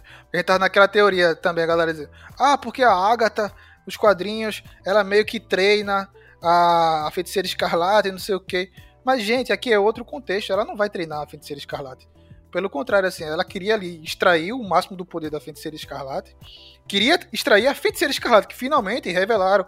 Ela falou, ah, a feiticeira escarlate. Em todo esse filme da Marvel, esse foi o primeiro, primeiro primeira obra, assim, na série que fala Feiticeira Escarlate. É porque ela de fato se transforma na feiticeira escarlate, né? Eu achei interessante, assim. É, Que é uma entidade, né? É, É uma entidade. é, né? é até interessante mencionar isso, porque a gente sabe que no universo da Marvel não existe mutante, né? E nós sabemos que na origem da Wanda, ela era mutante, né? Não sei Ela é se eles... tratado como milagre, né? Eu não sei se Mas agora que compraram, é. É, então assim, eu não sei como é que isso foi tratado nos quadrinhos depois de tantas reformulações. Mas a gente sempre conheceu a Wanda como mutante, tanto é que ela fazia parte do coisa do X-Men. Antes dela ir para os Vingadores, ela era do, da, do arco dos X-Men. O Pietro era do, dos X-Men também e tal. E aí, quando eles criam toda essa coisa da- do arco místico e joga ela pro, pro plot místico, aí a gente descobre que existem outros tipos de feiticeira. Não existe só a feiticeira escarlate, existe um outro tipo de feiticeira com outro tipo de poder, que é a Agatha. Eu gostei da forma como a Agatha foi introduzida. Assim, a gente meio que já esperava, porque assim, convenhamos, muita coisa dentro do universo Marvel, ela acaba se tornando previsível, né? Então a gente já sabia que ela seria uma das principais, a gente vê pela própria divulgação que ela era uma pessoa que aparecia muito. Ela sempre aparecia ali nos momentos cruciais, então a gente já esperava que alguma coisa fosse ser revelada sobre ela. E pessoas que já conheciam a história a fundo já pegaram os sinais dela pela caracterização e já sabiam que ela era a Agatha. Né? Até, até o próprio nome dela, como ela se apresenta o como nome é Agnes. a abreviação. Ah, é. O, o Agnes é a, a junção do Agatha Harkness, né? Uma coisa assim. E aí a introdução dela é legal. Eu não conhecia a personagem também dos quadrinhos, então pra mim, assim, o que muita coisa do que foi colocado ali na série em geral, eu gostei e eu comprei justamente pelo fato de não conhecer muito a base. Então eu acho que é aquilo que a gente já falou, né? Às vezes a coisa é legal, quem estraga é o fandom, né? O, o, o fã chato que fica ali querendo as referências, querendo a, a fidelidade, né, ao material original e tal. Mas eu acho que sim, eu concordo com a questão de que ela resolve as coisas de uma forma que é até simples. Ele não parte para quando ele não abraça todas as teorias que a gente especulou e tal, ele vai pelo caminho mais simples. Ele, a gente acha que, a gente sabe que é previsível, mas aí quando ele faz uma coisa que é, é previsível, a gente acaba não tomando como previsível e a gente se decepciona, porque a gente criou muita expec- expectativa em cima daquilo.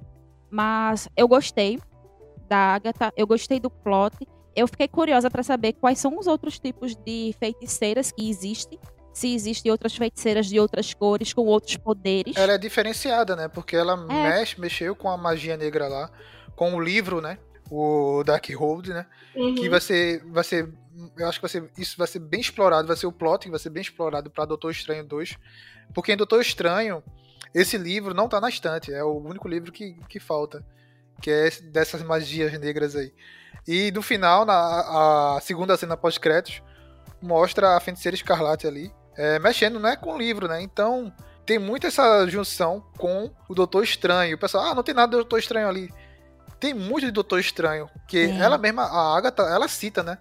Ela diz que a feiticeira escarlate é mais poderosa do que o Mago Supremo. E até mais virou- do que as outras feiticeiras, né? Porque se ela, ela é uma Porque ela é feiticeira. entidade. Justamente, A ela sem um Feiticeira coven. escarlate é uma entidade. É, porque veja só, ela, tinha, ela sem coven, sem treinamento, com assim, meio que, no, meio que descontrolada e tal, ela foi capaz de criar tudo aquilo e ela ainda era a mais forte. de- Como entidade, ela seria mais forte do que a- a- as outras classes de feiticeiras. Né? E até mais que o próprio Mago Supremo. Então faz fica tipo, hã? a gente já sabia que teria uma conexão com Doutor, com o Doutor Estranho, porque isso já foi dito em outros momentos, que, a série estaria conectada com o Doutor Estranho. Eu acho, eu criei a expectativa de ver talvez uma participação dele, né, ali no final, de ajudar a tentar resolver a situação e tal. Mas também não fiquei frustrada, né? Não foi, não me frustrou, mas ao mesmo tempo eu fiquei tipo, ah, seria legal se ele aparecesse. E tu, Cat, tu gosta de bruxas? Uhum, adoro. Sou uma. Tô brincando. A Winx. Temos o Winx. Parei. É... Mas sei lá, eu acho muito legal essa construção.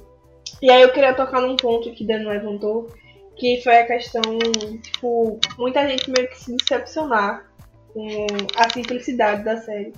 Mas aí eu boto a culpa nas pessoas. Por quê? Porque desde o início foi, tipo, deixado bem claro que essa série seria uma série, tipo, de porta, que ia servir como porta pro é, filme do Doutor Estranho, segundo filme. Então, tipo, óbvio que não ia ser um plot grande, que não ia aparecer personagem grande, porque, tipo, ela serve como introdução. Tanto que qualquer série, filme ou- coisa que você for ver, é muito difícil, não vou generalizar, mas é muito difícil você, tipo, ter tudo ou as coisas importantes, tipo, no início. Então, não ia ter coisas grandes ou bem elaboradas. E aí eu acho que o legal da série é que, tipo, ela trabalha o que é importante de forma bem simples. Ô, Cat, Cat, vê só. Eu concordo, assim, em partes, mas eu acho que, em parte, a questão do hype, quem provoca esse hype nas pessoas também é a própria Marvel quando faz a divulgação. Porque. A o Marvel acontece? gosta, o Kevin É, Feige gosta. Justamente, mas tipo, todos, todo, toda coisa da Marvel que eles vão lançar, eles vêm com um papo de ah, porque a, a série vai até onde ninguém nunca foi. Não, é porque essa série vai ser diferente de tudo que a gente viu. Não, porque essa série vai mudar tudo que se conhece sobre o universo. Então, quando a divulgação vem trazendo coisas assim nesse nível, por exemplo, o que o Paul Bettany fez também, que ah, porque vou contracenar com um ator que nunca apareceu, não sei o quê. Tipo, ah, vai ter uma participação é, muito especial, nível Mandaloriano. Tipo, às vezes, quando eles divulgam coisas assim, a gente começa a criar uma expectativa de, porra, vai ter uma coisa bem foda vindo aí, né? Então, assim, não é só o hype das pessoas que criam expectativa porque já conhecem o material base, por exemplo, ou porque criam teorias, não. Eu acho que também tem a culpa da Dona Marvel de prometer coisas que não vão cumprir. Porque a gente, assim, é, eu gostei da série, eu gostei do tom da série, ela foi simples e tal, beleza. Mas eu acho que ela prometeu muita coisa. Prometeu coisas a mais que não foram cumpridas.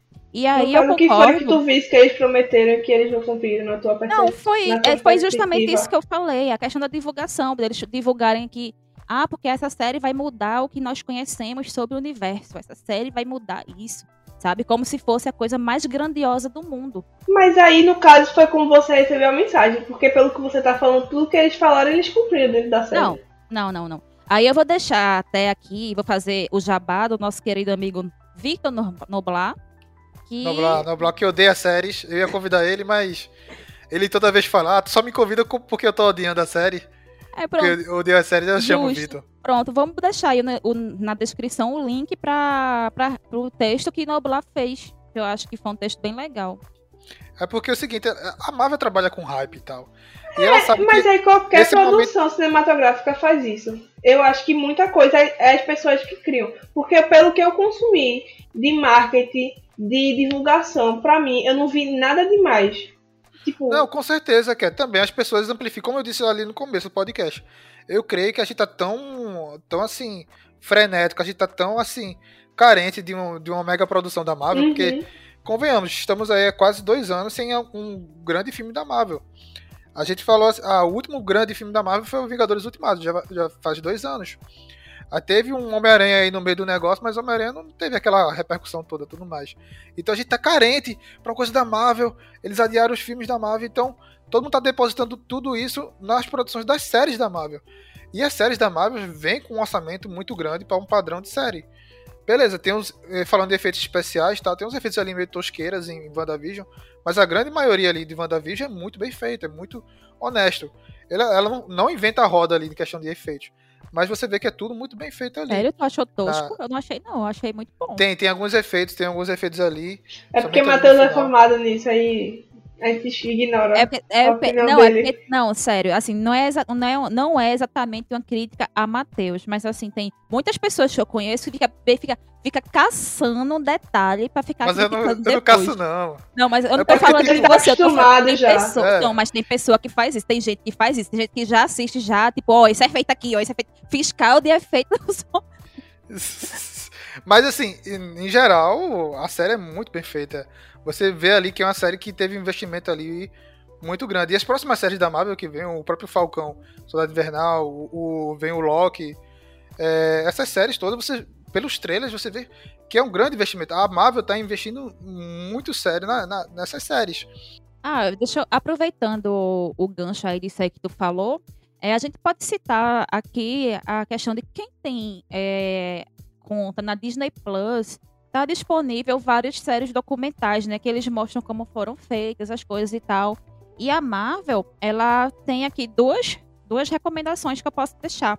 Um que é o Lendas, o Lendas da Marvel, que cada episódio do Lendas conta a história, basicamente a história de origem de cada personagem desse. Então já tem os dois primeiros são sobre a feiticeira escarlate e o Visão. Aí já tem também o do Falcão e Cidade Invernal. Tem o Zemo e a Sharon Carter, que são, são todos personagens que vão ter as séries, vão aparecer nas séries aqui que foram lançadas, né? Que teve a WandaVision, vai sair agora o, o do Soldado Invernal, e na- mais na frente vai ter o do Loki, né? Então é, é interessante acompanhar esse Lendas, porque ele dá uma recapitulada na história do personagem. E o outro que eu queria comentar é o Avante, que é assim, acho que Matheus lembra do o do Mandaloriano, né, que teve o Disney Gallery, que era contando os bastidores Sim, do sim. Mandaloriano e tal. Que é Ai. muito bem feito, é muito legal Pronto. assistir. Aí agora tem o Marvel Studios Avante, que é a mesma coisa, é contando os bastidores das séries. Aí o primeiro episódio é sobre os bastidores do WandaVision. Eu não assisti ainda, ele foi lançado legal. nessa sexta, essa semana datando o podcast, estamos no dia 13. Então saiu ontem, foi lançado ontem, né? Então é Ah, bem massa, eu vou- interessante. Uma boa, boa assistir.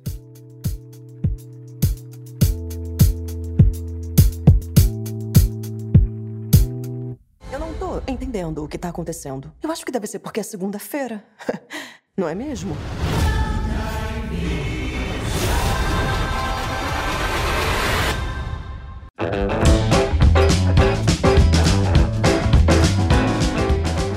Falando aqui do- das próximas séries da Marvel e tal, o que é que vocês esperam agora desse universo da WandaVision? O que esperamos pra frente? Vocês acham que. Eu fiquei assim na, naquela coisa.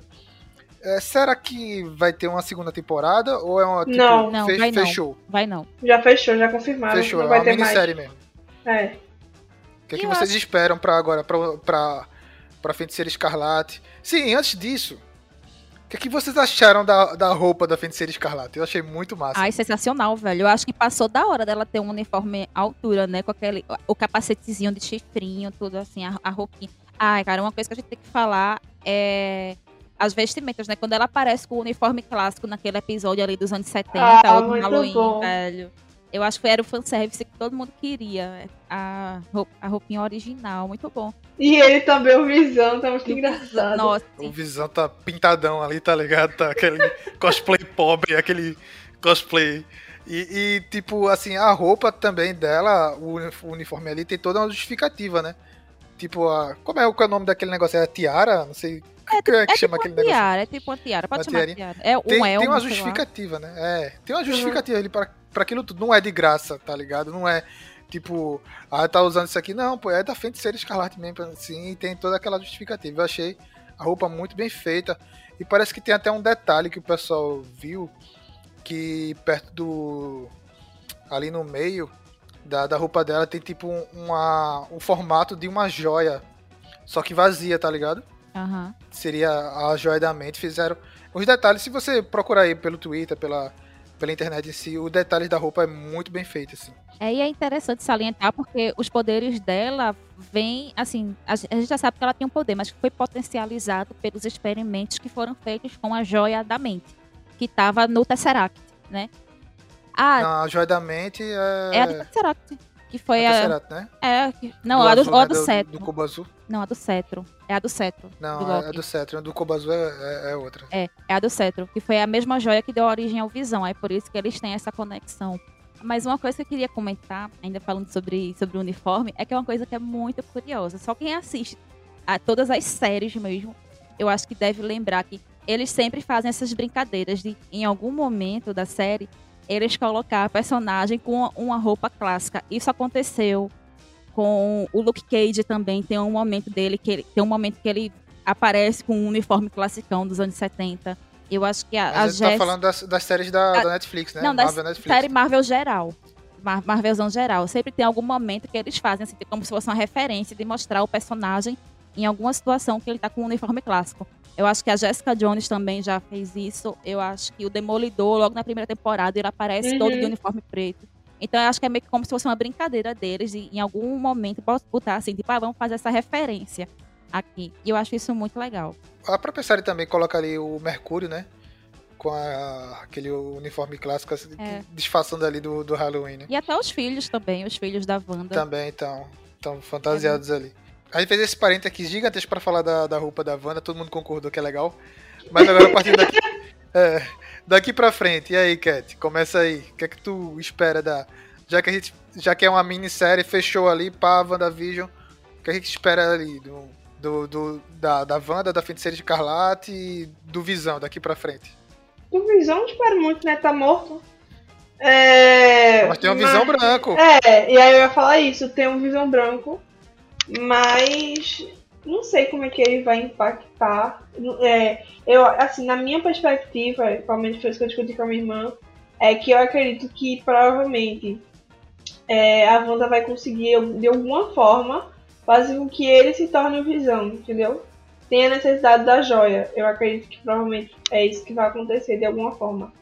É, em relação à Wanda, eu acho que o Doutor Estranho é, vai ajudar ela controlar os poderes de alguma forma. Porque, tipo, parando pra pensar, ela pode ser o motivo da criação do multiverso, né? Já que ela tem essa habilidade. E ela vira também uma ameaça, né? Ela pode ser uma vilã. Exatamente. Ela pode ser uma vilã do Doutor, do Doutor Estranho, que Uhum. é, re- retificando, ela é mais poderosa do que o Mago Supremo. Então, ela pode ser essa a ameaça do, do, do segundo filme, né? É, se a gente pegar o título do filme do Doutor Estranho, né, que vai sair, a gente já vê que tem alguma coisa a ver, né? Tipo, é multiverso da loucura, algo do tipo. Uhum, é. E aí eu acho que quem vai causar provavelmente esse, esse buraco entre os universos provavelmente vai ser alguma coisa relacionada a ela. Eu acho que em relação a eles é isso. E em relação às outras séries. Bom, eu acho que, tipo. É, é, são séries que você vai esperar mais. Porque, tipo. Elas são séries que você não sabe ainda o que é que elas vão estar relacionadas. Você só vai saber quando você assistir. Diferente da WandaVision que a gente sabia que estaria relacionada ao Doutor Estranho. Eu posso estar, tipo, mal informada. Mas pelo que eu saiba, tipo, não tem, tipo, firme assim, tipo, ó, esse filme, essa série aqui tá ligada a esse filme e tal. Eu creio que ela que pode ter uma conexão com a série do Loki. Uhum.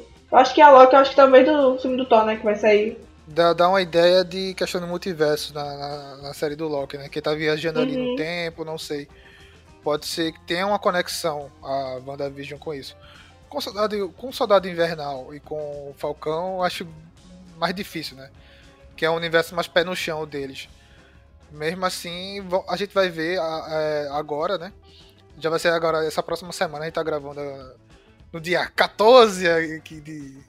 14? Hoje é, hoje é 13, 13, né? é Hoje 13. Não, vem, não 13. venha você querer viajar É. no tempo, não. Não venha. A gente tá viajando no tempo aqui, mas a próxima semana já vai ser a estreia, né? Da próxima, da- dessa série da, da Marvel. Então a gente vai ver como é que vai estar essa ligação, né? Das séries. Porque a gente sabe a ligação dos filmes, né? do universo ali dos filmes, mas vai ver a partir dessa, dessa próxima série se a WandaVision ali tá interligado. Porque eles apresentam ali a, a Sword, agentes da FBI e tudo mais, pode ser que tenha uma coisa ali ligada, por menor que seja.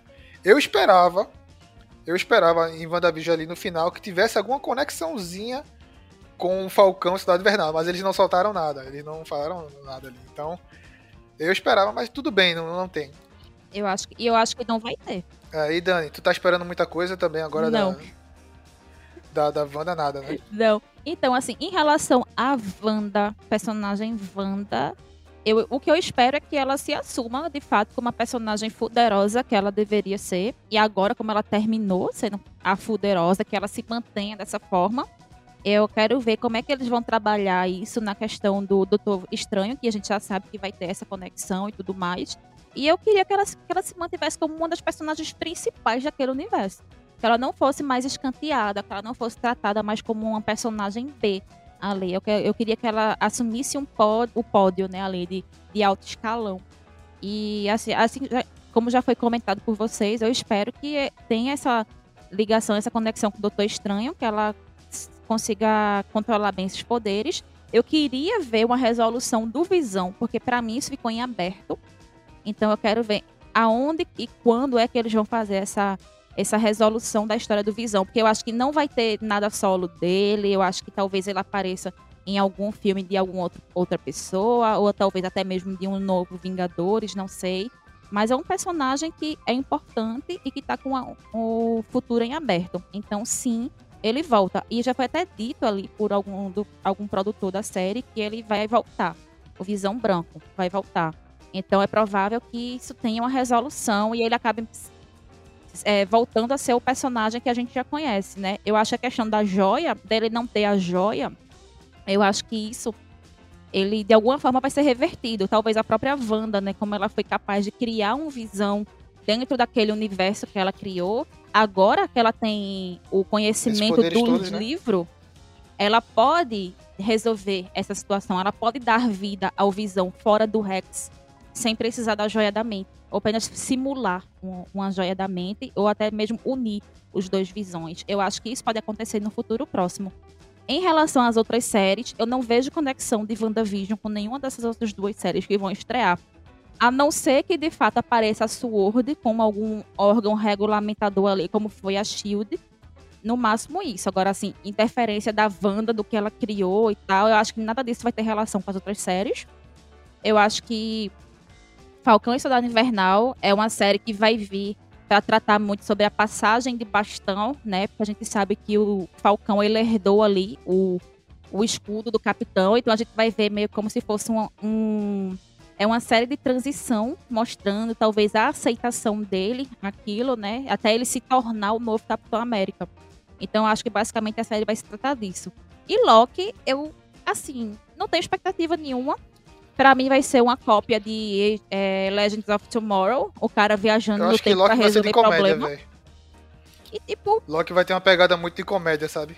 bicho, é exatamente o que Legends of Tomorrow trata. É, são pessoas viajando no tempo pra resolver problemas na linha do tempo. É isso que o Loki vai fazer.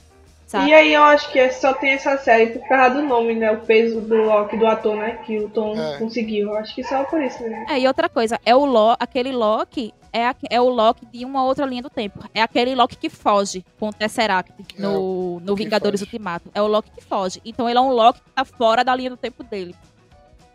Então, vai ser interessante, vai. A gente vai acompanhar, vou acompanhar, com certeza. Mas assim, sem muita expectativa. Eu posso só puxar uma coisa que a gente não comentou.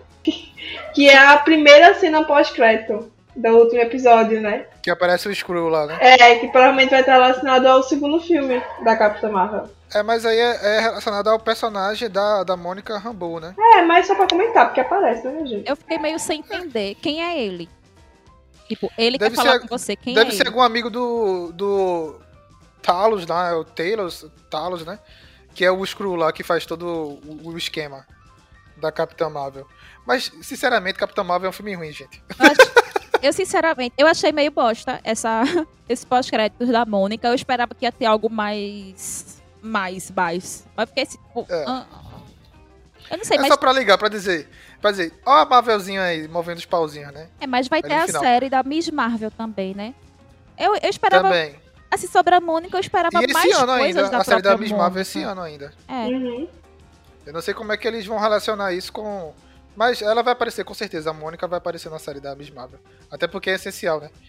É, e, e assim, só pra complementar aqui nossas teorias finais, mas pra deixar com aquela pulguinha atrás do- da, da orelha. Aquela cena final, ela tá na cabaninha, né? E ela tá ali de boas, só que, tipo, ela tá fazendo 10 mil coisas ao mesmo tempo ali. E ela tá vivendo. Se você comparar com o Doutor Estranho, o Doutor Estranho faz isso quando ele tá dormindo, tá ligado? Então já mostra que ela tem muito mais poder do que o Doutor Estranho. É interessante isso. né? Vamos para o momento topzera. Topzera, onde vocês escolhem aí o melhor episódio, a melhor cena e o melhor personagem de WandaVision, WandaVision. E aí, Cat, começa por ti aí essa tua bronca aí. Pensasse direitinho. Melhor Pensei. episódio, melhor cena e melhor personagem. Caramba, eu não, eu não lembro, eu acho que é o 8, que é quando a Agatha revela. Ou é o, é o 8? Eu, eu acho que é o 8, que a Agatha revela que ela é a feiticeira.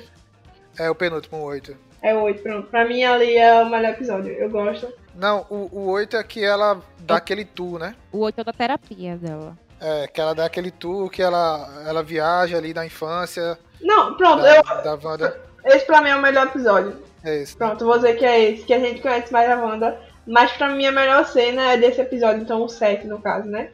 Que é quando ela revela e justamente tem aquela questão da musiquinha, e aí A mostra as cenas que é. ela que tá, tipo, como é que ela tá envolvida em situações que aconteceram. Eu acho muito engraçada a cena. E pra mim, é- a minha personagem favorita é a Agatha. Eu gostei do Ah. desenvolvimento dela durante, ao longo da série. Mas, o melhor personagem fora a Wanda, né? Tá ligado? Fora a Wanda. Vamos, vamos fazer um negócio aqui mais diferente. É sério? Não. é, Vai, fora, não, fora a Wanda, complicado. Então, porque assim, eu gosto da Wanda, mas assim, eu gosto da Wanda em geral. Ela é minha personagem favorita da Marvel, entendeu? Então, tipo, eu não vou considerar, tipo, ela porque ela é protagonista. Então, tipo, a Agatha pra mim É, tá- sim, sim, nessa, nesse esquema aí. Fora, fora a Wanda. é. É, Então, meu episódio favorito, eu tô entre o 8 e o 9, mas pra mim continua sendo o 8, porque eu acho que foi o único episódio, depois, depois de sete episódios mornos, o 8 vem como um, pra mim foi um, um porra, eu ia falar personagem, foi um episódio realmente que eu abri a boca e disse, esse episódio foi foda, Pra mim foi o 8, porque eu gostei muito de como foi tratado a questão da terapia da Wanda, né? De mostrar o que de fato estava acontecendo, como aconteceu, toda aquela questão de, de background, de flashback, de revisitar aqueles momentos e ver quais, foram os traumas e como, como ela. como que cada trauma dela construiu cada coisa ali daquele universo. Então, acho que pra mim foi um episódio sensacional. A melhor cena, pra mim, eu não sei qual foi a melhor cena. Não. Eu não, pra mim a melhor cena foi a cena da Wanda se tornando a feiticeira escarlate lá no final do no episódio 9, ela é, assumindo esse poder ali, resgatando quando a Com Agatha aquelas runas gigantescas, é, né? é isso, quando a Agatha suga os poderes dela e ela retoma ali, re- reabsorvendo todos os poderes e mudando de roupa. Aquele ali, aquela cena ali foi muito legal, foi muito foda. E personagem, poxa, fora a Wanda, é difícil escolher um personagem fora a Wanda. Eu vou falar da Mônica, porque eu acho que eu gostei muito da Mônica, mas eu acho que era uma personagem que tinha mais potencial pra ser muito mais do que ela mostrou. Mas então, a Mônica, eu queria ter visto mais coisas dela. Ela é uma personagem legal, ela tem um coração bom, ela tinha um, um puta desenvolvimento ali que eu acho que foi aquém do esperado. Então eu queria ter visto mais sobre ela, eu queria ter visto esse poder dela ter sido melhor desenvolvido. Tem um momento que ela some ali, que ela, ela poderia ter ajudado mais a Wanda ali nos momentos finais. Ela some do episódio ali junto com o falso Pietro e aparece assim, tipo, quando não tem mais graça. Então eu achei que ficou muito a desejar a participação da Mônica, mas eu ainda acho que ela, fora a Wanda, é uma das melhores personagens. E claro, a gente não pode deixar de mencionar as crianças, os filhos da Wanda, que foram muito, muito carismáticos, eles cumpriram bem o papel ali na função de personagens. E também eu acho que valeu essa menção honrosa aí dos filhos da Wanda. Tomara que eles apareçam depois, no futuro próximo. É, vai aparecer. A Marvel gosta de reaproveitar a pirraia. Mas, mas, enfim. O melhor episódio pra mim, também concordo com vocês. Não, pra mim, eu gostei muito do último episódio. Eu gostei muito do último episódio. Tem umas coisinhas toscas, toscas ali, tipo o cara da, da Shurro mandando atirar no- nos filhos lá da, da Wanda, que eu achei meio vilão clichêzão. Ele era do tá? Westworld? Não, é Sword. Ah, tá. entendi Westworld. Desculpa. Desse Westworld. É, eu achei meio tosco, assim, provando que é um vilão meio tosco, mas é, a resolução, eu esperava por aquilo mesmo, eu esperava uma coisa simples e tal. E, mas como tu falasse, Dani, a, a luta delas ali, ela mostrando a- as runas, mostrando o que ela tava dominando, que ela meio que tava fingindo, ela meio que virou um esqueleto ali e voltou. É, achei a cena bem, bem interessante. Então acho que o, o último episódio, pra mim, foi o que eu, eu gostei mais, assim. E melhor cena é é o musical da, da Agatha, velho. É, melhor cena, velho. Muito massa. Ela revelando tudo ali. Tem as ceninhas que ela tá como diretora, né, também, mostrando que ela tá filmando, fazendo tudo ali. É, e melhor personagem. é, eu gosto, gostei muito da Agatha, mas eu, eu gosto. Eu, eu gostei do Visão, velho. O Visão ali no, no, no finalzinho, ele solta uma. A questão, ele sintetiza tudo ali do, da questão do luto, a cena dele Ai, visão com a maravilhosa. cena deles dois ali no final, tudo, tudo é, implodindo, é muito bonita. Então eu gosto muito do, do Visão nessa série.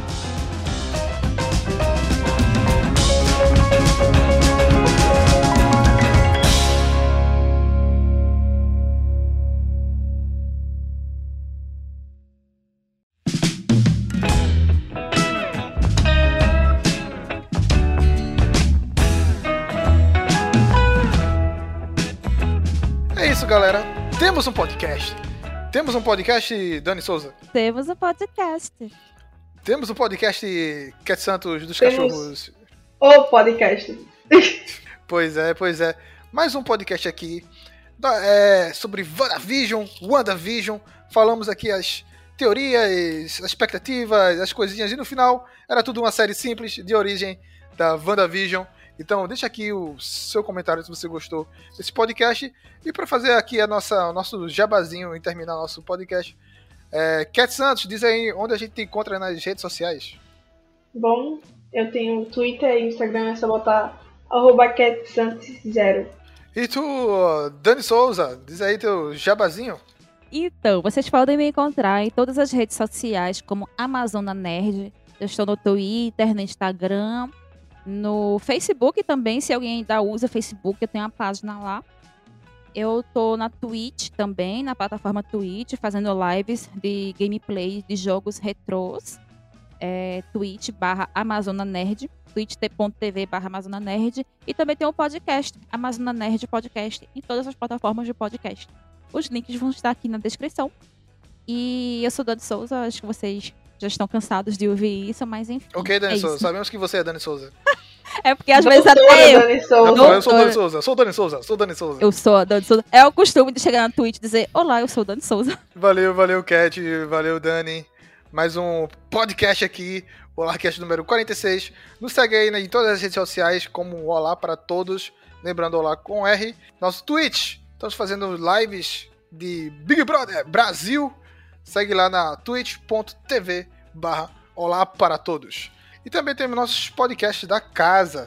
Tem lá o Poliamando, o Olá para Elas e o próximo parágrafo. Então, confere aí no Olá Pod- Podcast. E também o nosso Olarcast Pocket e o nosso Olarcast tradicional. É isso, galera.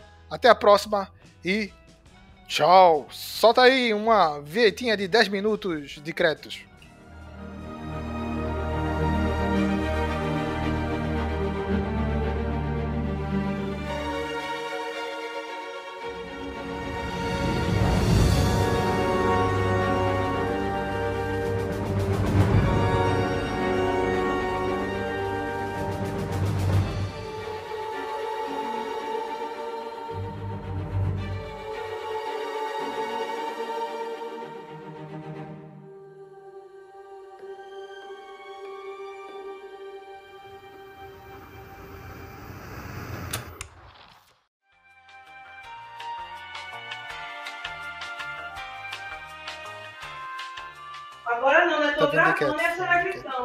Foi quando tu tava falando, eu escutei um retorno. Vai levar porrada. Cat vai levar porrada. Vai apanhar. Ela é braba. Eu respeitaria a mãe de Cat. A mãe de Cat é braba.